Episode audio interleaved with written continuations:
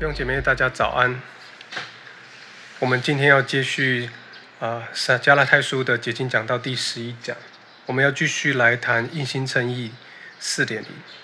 我们要把加拉太书的二章最后的十七到二十一节来讲完。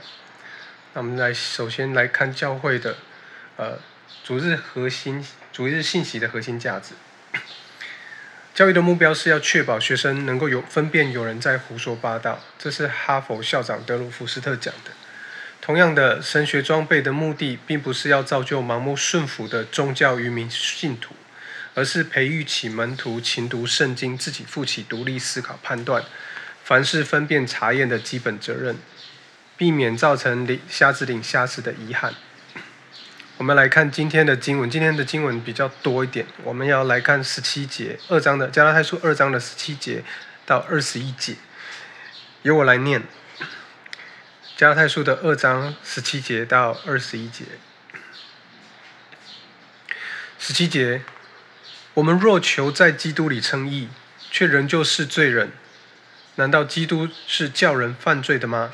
断乎不是。第十八节，我素来所拆毁的，若重新建造，就证明自己是一个犯罪的人了。十九节，我因律法就像律法死了，叫我可以向神活着。第二十节，我已经与基督同定十字架，现在活着的不再是我，乃是基督在我里面活着，并且我如今在肉身活着，是因信神的儿子而活，他是爱我，为我舍己。二十一节。我不废掉神的恩，亦若是借着律法得着的，基督就是突然死了。我们一起来祷告。是的，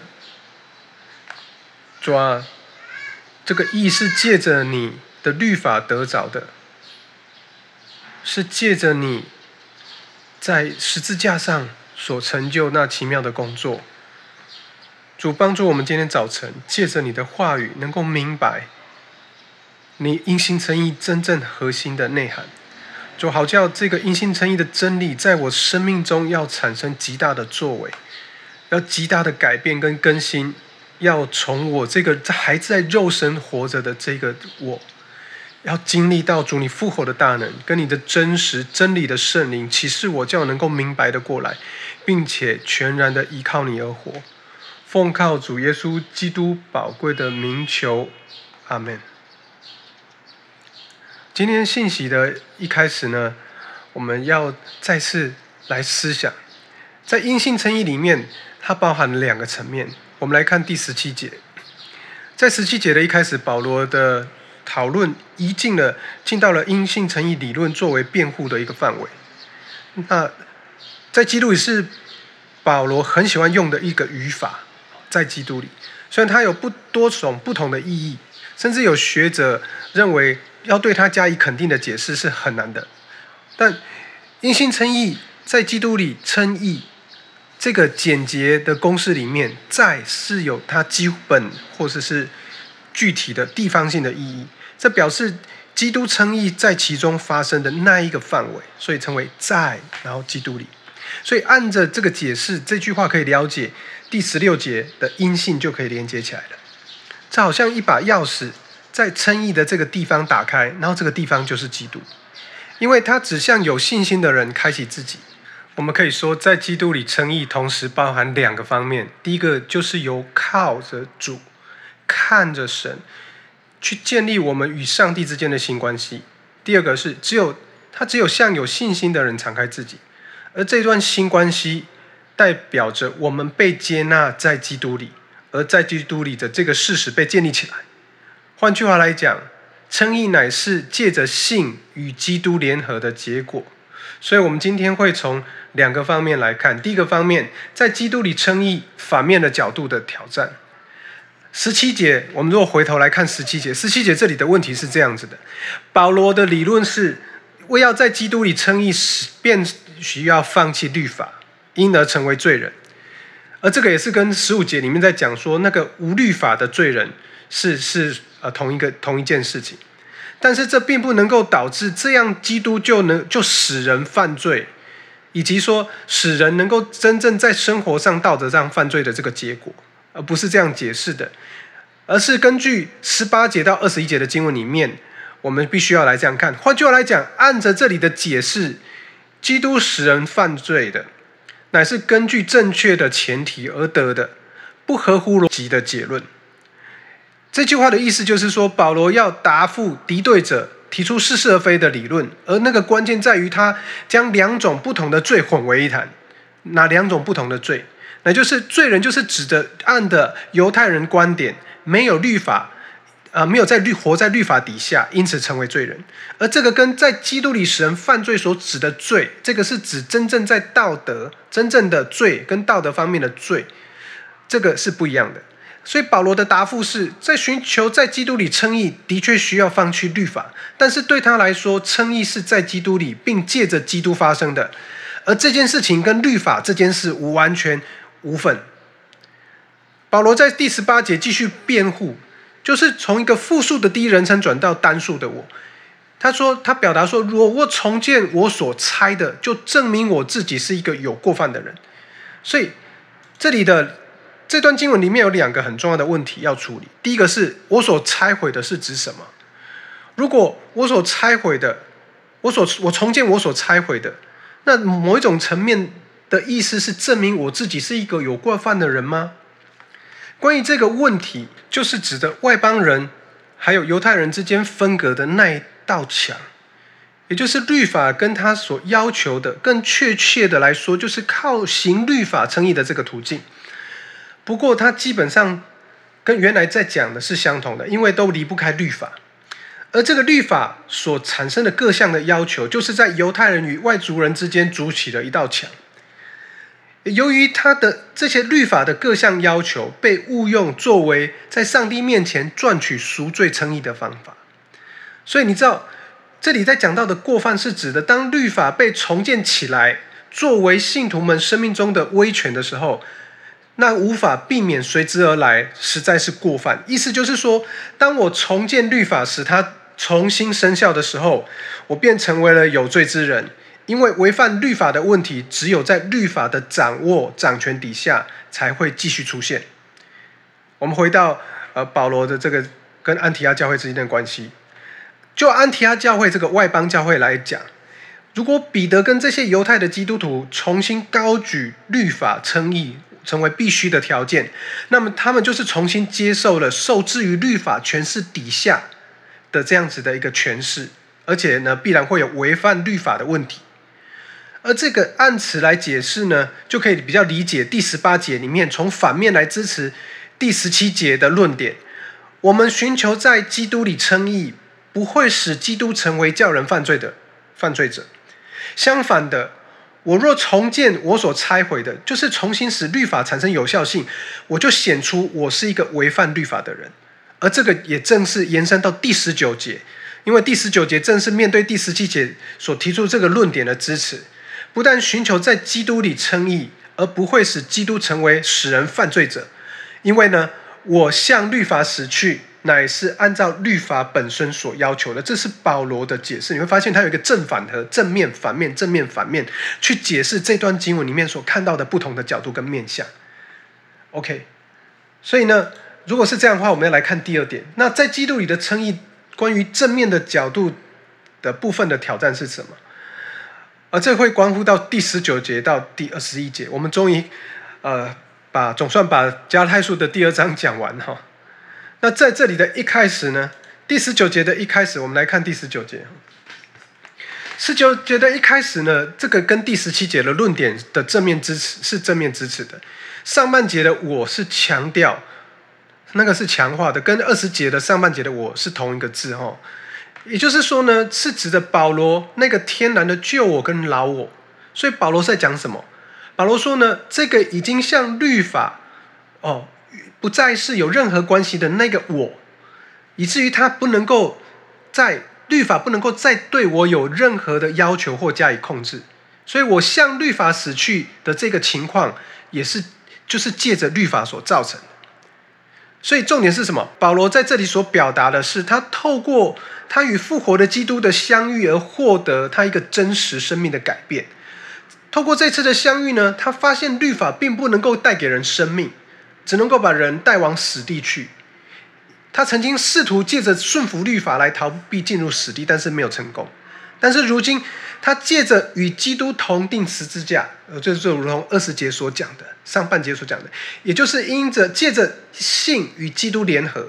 哦，这是十七节所提到的，在基督里的这个核心，而有份于基督十字架的死，而与基督在十字架上的死有份的时候，就同时向律法死了。而向律法死了之后呢？所以借着律法所产生的，乃是因着基督在十字架上的死，而这个是这个死是符合律法所要求的。所以这是维维护了首先啊律法上的宣判。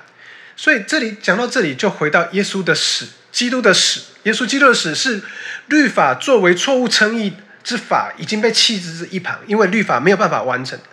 而且呢，信徒们透过脱离律法的辖制，可以过着一个忠诚侍奉上帝的生活。这也是十九节下半所要表达的。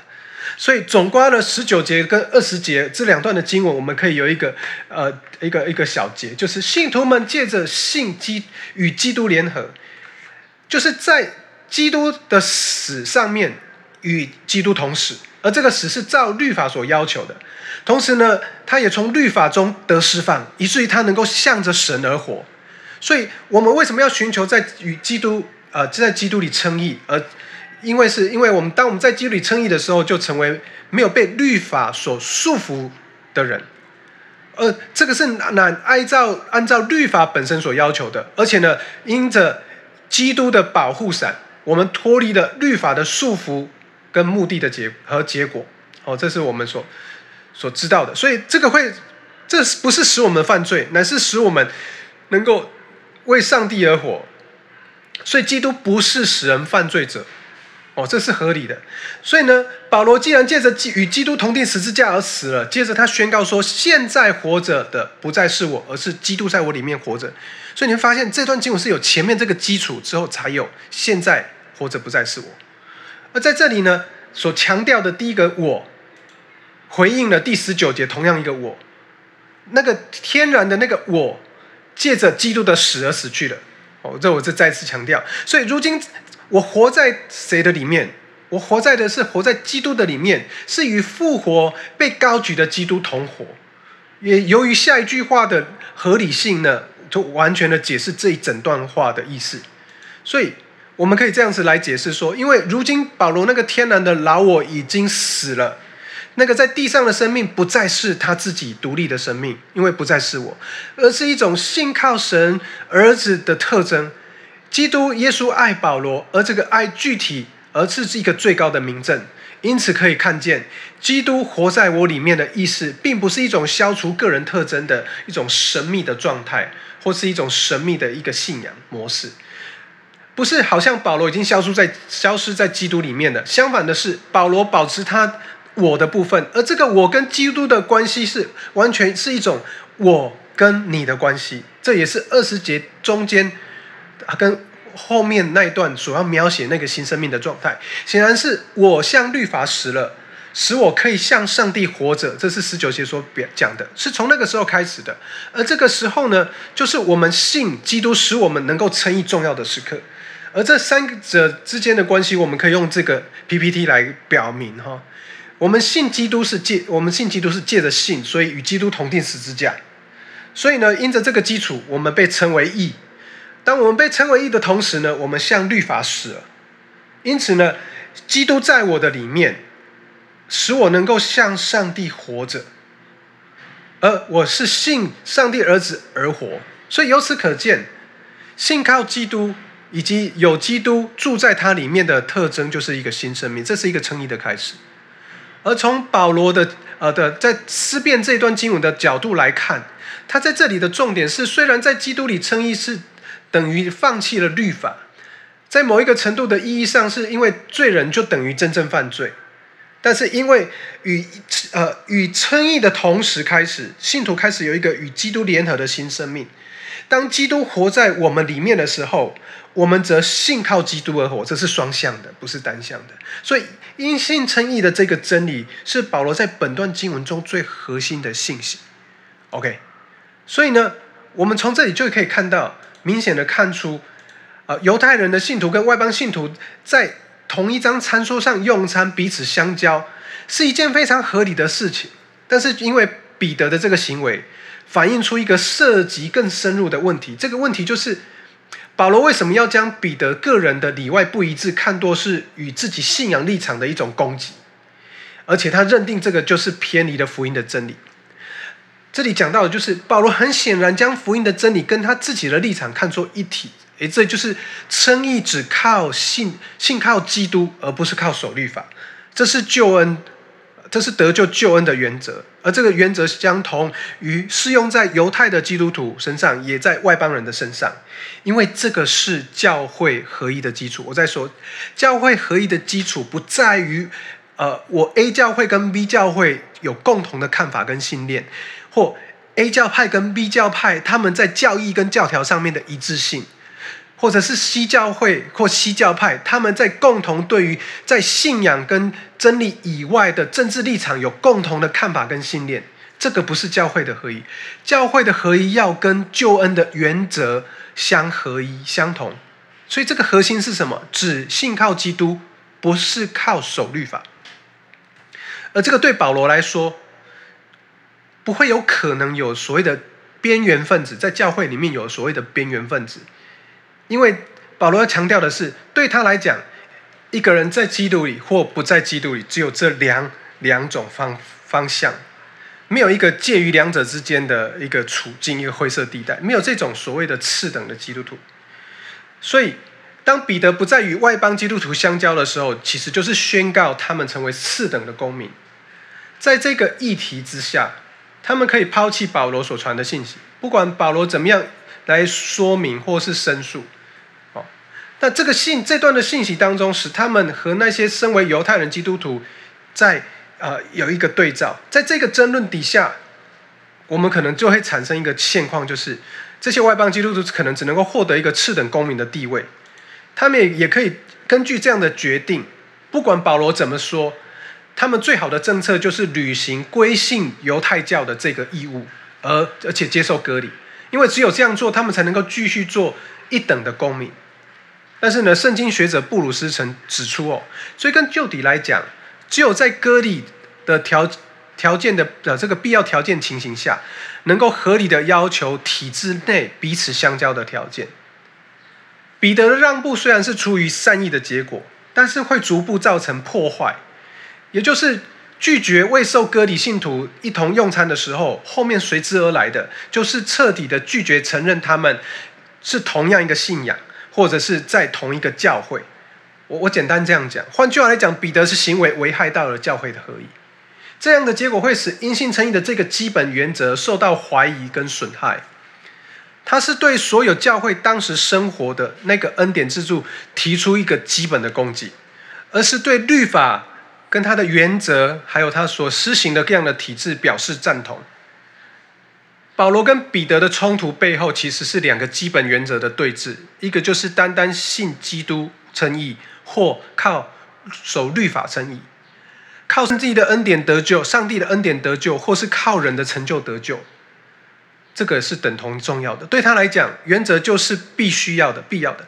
因此，安提阿外邦教会的整个事件很清楚的显示，保罗把因信称义的道理看得何等重要。因为对他来讲，这就是福音的真理。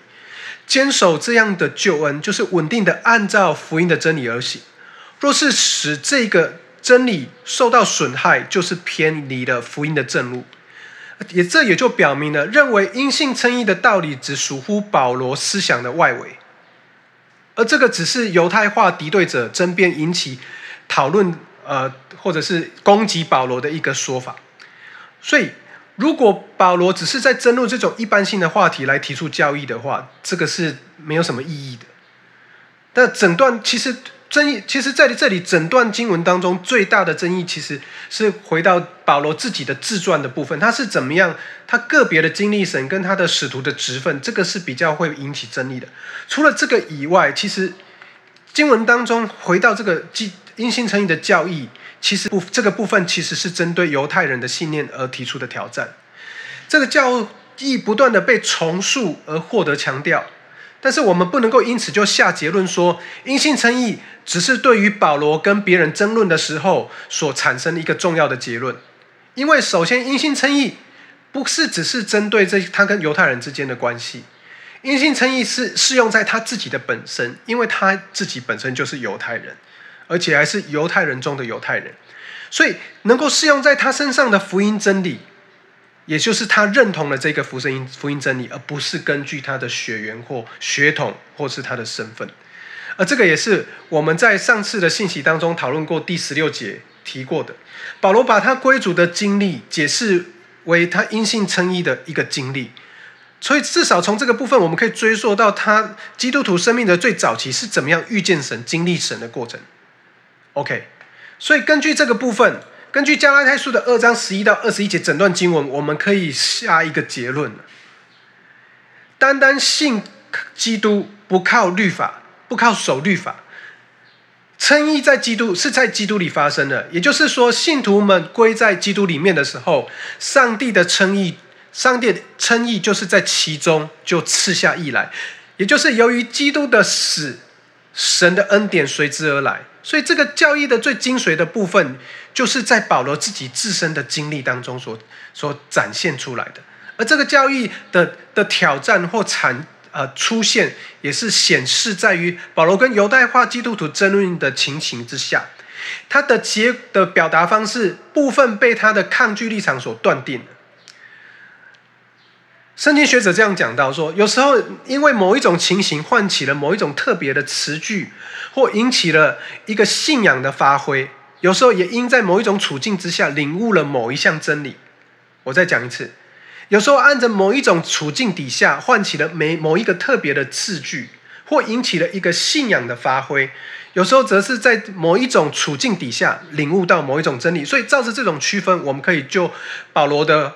而言，我们可以这样子来说，因为产生阴性争议的这个阴性争议的这个真理，是在于他在大马士革与主相遇的经历，导致他能够发挥此教义的，却是他在那个先在充满外邦人的这些安提阿教会中传福音、牧养，继而在加拉太教会所遇见的这些困难跟挑战所产生的。OK，所以结论来讲，如果我们能够真正救自己。基督的死就毫无意义了。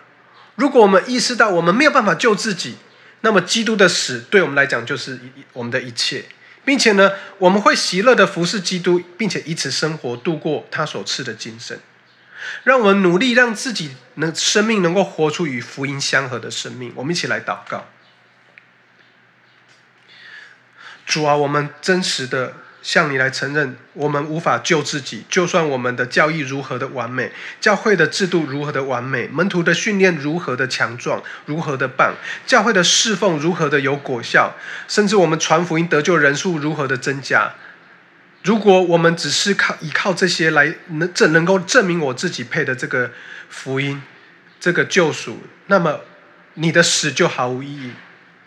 主要帮助我们意识到，我们各样各和任何的努力没有是没有办法救自己，唯有单单倚靠基督，倚靠基督的死，与他同死，与他同埋葬，并且与他同复活的这个生命，对我们来讲，这个同复活的生命才是我们现在所有一切。主要就算我们面对在疫情的过程中间，我们面对病毒的恐怕、恐可怕、恐惧。甚至我们面对没有疫苗打的那个保护的那个惧怕，都没有办法替代你为我们在十字架上所做的功，还有你在复活的大能所产生的盼望。主对你来讲，对你而言，我们就你就是我们的一切。这些病毒跟这些困难跟试验挑战都不能够替代你在我们生命中的那个盼望跟喜乐。主帮助我们在这个历历程中，我们的生命其。不断的被唤醒，以至于我们可以活出与福音相合的生活跟生命。我们这样同心合意的祷告，都是奉靠主耶稣基督圣名祈求，阿门。